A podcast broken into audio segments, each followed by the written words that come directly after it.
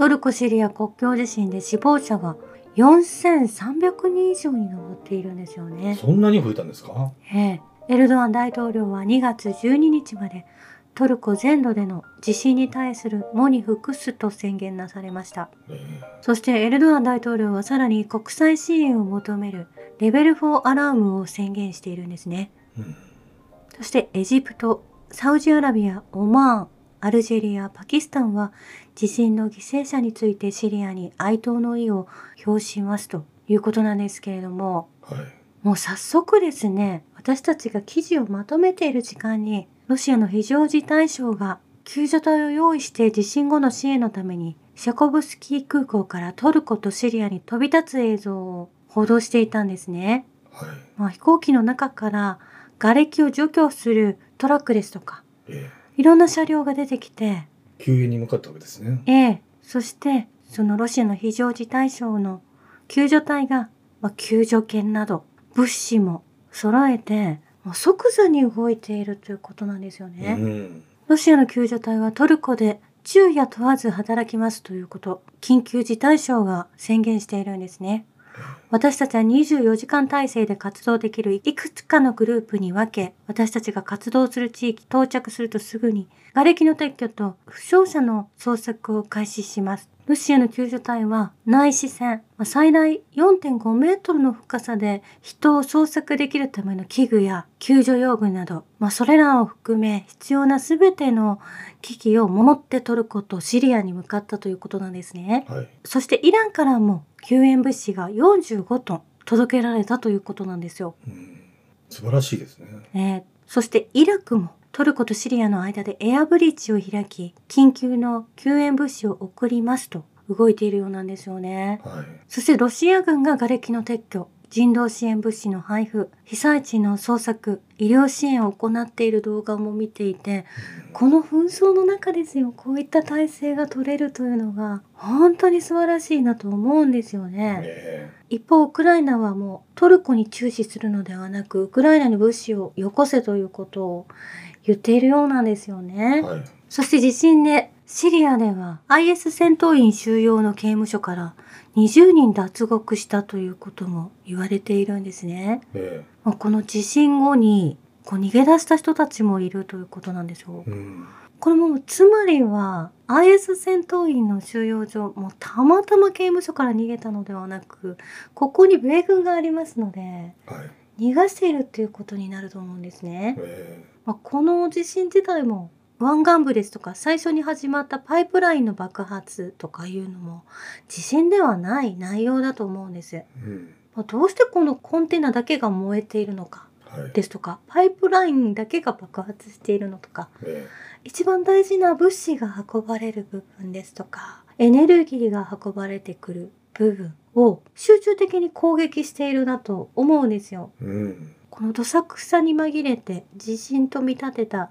爆破を行っているということ、まあ、それは早急に明らかにしてほしいなと思うんですよ。えというのも IRIS 世界の地震情報が見られるアメリカ大学間地震学研究連合が昨日この地震の波形を削除していたんですよね。え削除すること自体怪しいじゃないですかはい。何でも自然の地震っていうのは余震がこう振動があってからの波形がバンと盛り上がるっていう形を表すんですけど人工地震の場合は突然波形がガーンと上がるっていうのがあるんですよね。多分そっちの波形だから隠してるんでしょうね、ええ見られたくない内容だと、まあ、真実がバレてしまうということだと思うんですよね。うん。この報道だけでうまく、まあ、戦争と同じようにえごまかしていかなければいけない部分ってあるんだと思うんですよね。えまあ、いずれにせよ情報を隠してる方が怪しいですからね。うん、この姿勢があまりにも多すぎますよもう最近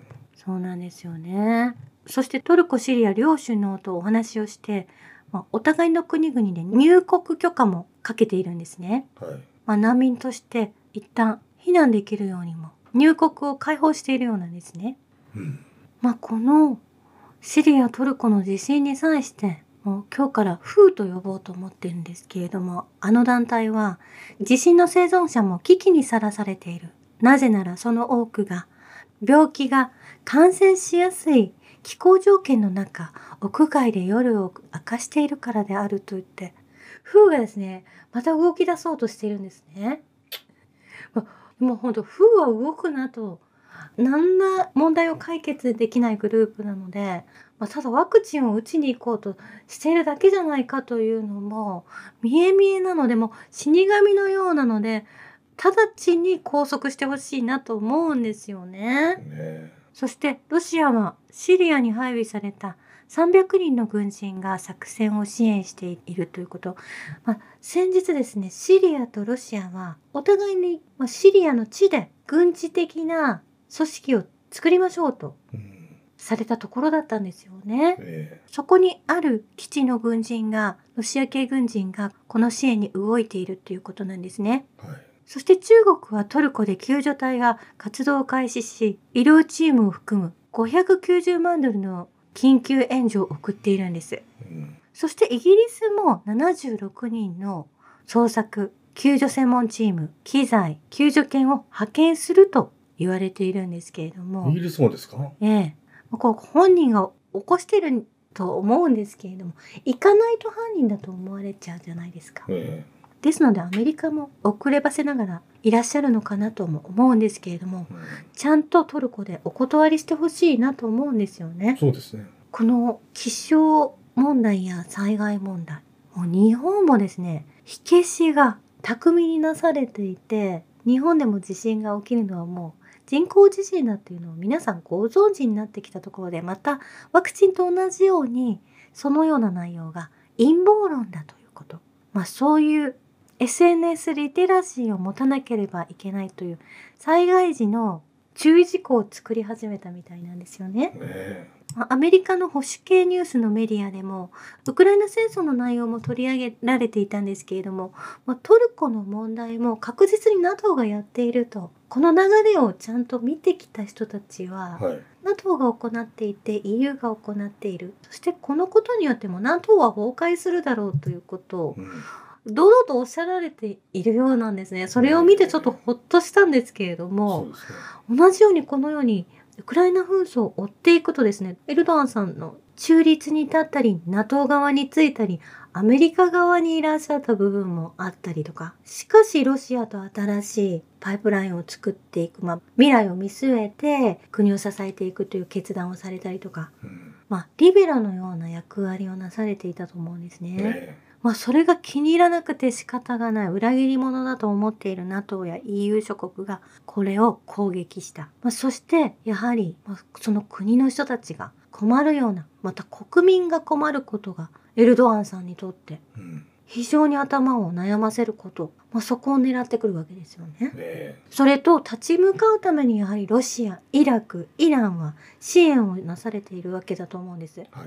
早期に立ち直ってほしい、まあ、正常に戻したいとプーチン大統領はおっしゃられているんですよね。えまあ、ですがやはりここにも被害者が出てしまった。このような非人道的なことを行うのは NATO、アメリカ、イギリスもうずっと同じ豪族たちが同じことをずっと仕掛けているんですね。もう危機的な状況にあって傍若無人な振る舞いが隠せなくなってきているんじゃないかと私思うんですよねえ。うんまあ、そうこうしている中ですね沖縄の普天間飛行場の中では昼夜問わず米軍機が離着陸してるんですよね。えまあ、このどさくさにまぐれていろんな物資を送っているかのように見せかけながら何かをしているわけですよまたえ。うんまあ、ですがそれによって、まあ、皆さんが眠れないですとか、まあ、そういった被害も受けているわけですよね。はいこの米軍があることで世界中が被害を被っているんだっていうことを、まあ、ヨーロッパの国民の人たちは皆さん訴えていらっしゃるんですよ。そして今は今は中東も皆さん立ち上がってきて結束してきている。そしてアフリカもそうであるということなんですよね。そして昨日は米国3番目の洋蘭農場が謎の火災。21の消防隊が駆けつけ、10万羽以上が焼死してしまったということ。これはダボス系が動いていると思うんですね。えまさに戦時下、食べ物がなくなりますよということ。そして今日になると、今度はニュージーランドの最大級の養鶏場が火災で5万羽の鳥が死亡。もうこの震災や火災が自然に起きていないということをもう気づいていかないといけないですし、まあ、その狙われた養鶏場の方々は困っていらっしゃると思うんですけれども、こういった意味でカメラが必要だと思うんですよね。まあ、イスラエルではですね、あのカメラにピストルがついてるような機材があるということをおっしゃっていたんですけれども。めっちゃ怖いじゃないですか。ええ。そしてこっそりとオーストラリアの紙幣から王族を削除へというオーストラリア中央銀行が発表しているんですね。王族っていうのはイギリスのことですよね。そうですね。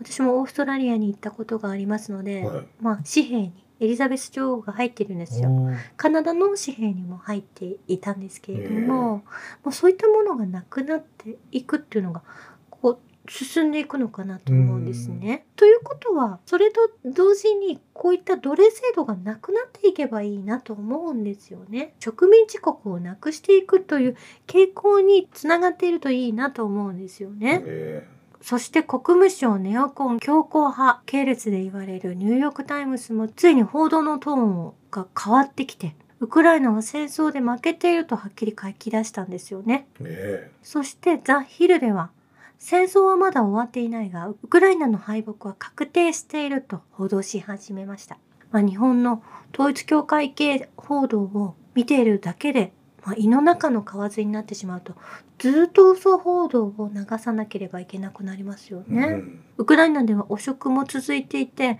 まあ、辞任される方々、ウクライナの国防省の方もいよいよ辞任をされたということなんですよね。えまあ、この国防省のレズニコフという方はですね、以前に正直なことをおっしゃられていたんですよ。えはい。ゼレンスキーはドイツ、フランス、イギリスなどヨーロッパの全ての人に勝つことはできるが、ロシアには勝てないとおっしゃられていたんですね。この国防省のレズニコフさん。はいまあ、当初からあのそのように正直なことをおっしゃられていた方がもうとうとう辞任されることになったようなんですけれども、えまあ、そうなってくるとですねウクライナは政府の主要な要職にテレビ番組制作会社クバルタ95スタジオというのが入っているわけなんですね。えはい。ですのでいつも変な撮影をなされて物語を作ってしまうということが続けられてきたんですけれども、ロシアが病院をミサイル攻撃をしたというような撮影が行われているようなんです。まだやってるんですね。えー外国人記者が集められ、まあ、そのような準備をしていてまたこれ全世界に発信するよう用意しているということを、まあ、ロシア国防省が、まあ、捉えているようなんですよね。もうええで負けてんねんから。うん、負けてくると余計そういうことをせざるを得ないという、まあ、そしてウクライナ軍はやはり化学兵器を使用したとドネツクの代表プーシニン氏はおっしゃられているんですね。これひどいですよね。映像でも見ましたけどね。もうこれサリンの事件と同じような状況だと思うんですよね。ロシア軍が高原でもう足も立たないんで、ずっとぬかるみの中でバタバタしてるっていうのは、あれはもうその生物兵器を浴びてるからでしょそうなんですよね。もうそのような被害をあって被害に遭われてしまったということなので、あの地上での作戦はとても危険ですし、ガスマスクをちゃんとつけなければいけないというのもありますし、これがまた民間の人たちに降りかかってしまわないような対処もしてほしいなと思うんですよね。もう化学兵器のこのボトルのようなものも以前からたくさん見つかっているわけなんですよね。え化学弾薬をもうロシアの方でもたくさん押収していますし、まあ、ですがこれをいろいろ作ってきたウクライナ軍がいて、まあ、これアメリカが協力して用意をしてきたということだと思うんです。え化学兵器はいかなる場合でも使用は禁止されてますからね。ええまあ、ですのでこの時点でもウクライナは負けたということなんですよ。うん。まあ、ですがこれ以上被害が進まないようウクライナ人の方もロシア兵の人たちもロシア語話者の方たちも、まあ、それなりの対策を持って危機感を持って今ウクライナの地にいらっしゃる方は過ごさなければいけないということ。そしてロシアを応援している正しいことをなされる国が全て狙われてしまうということも知っておかないといけないですしうん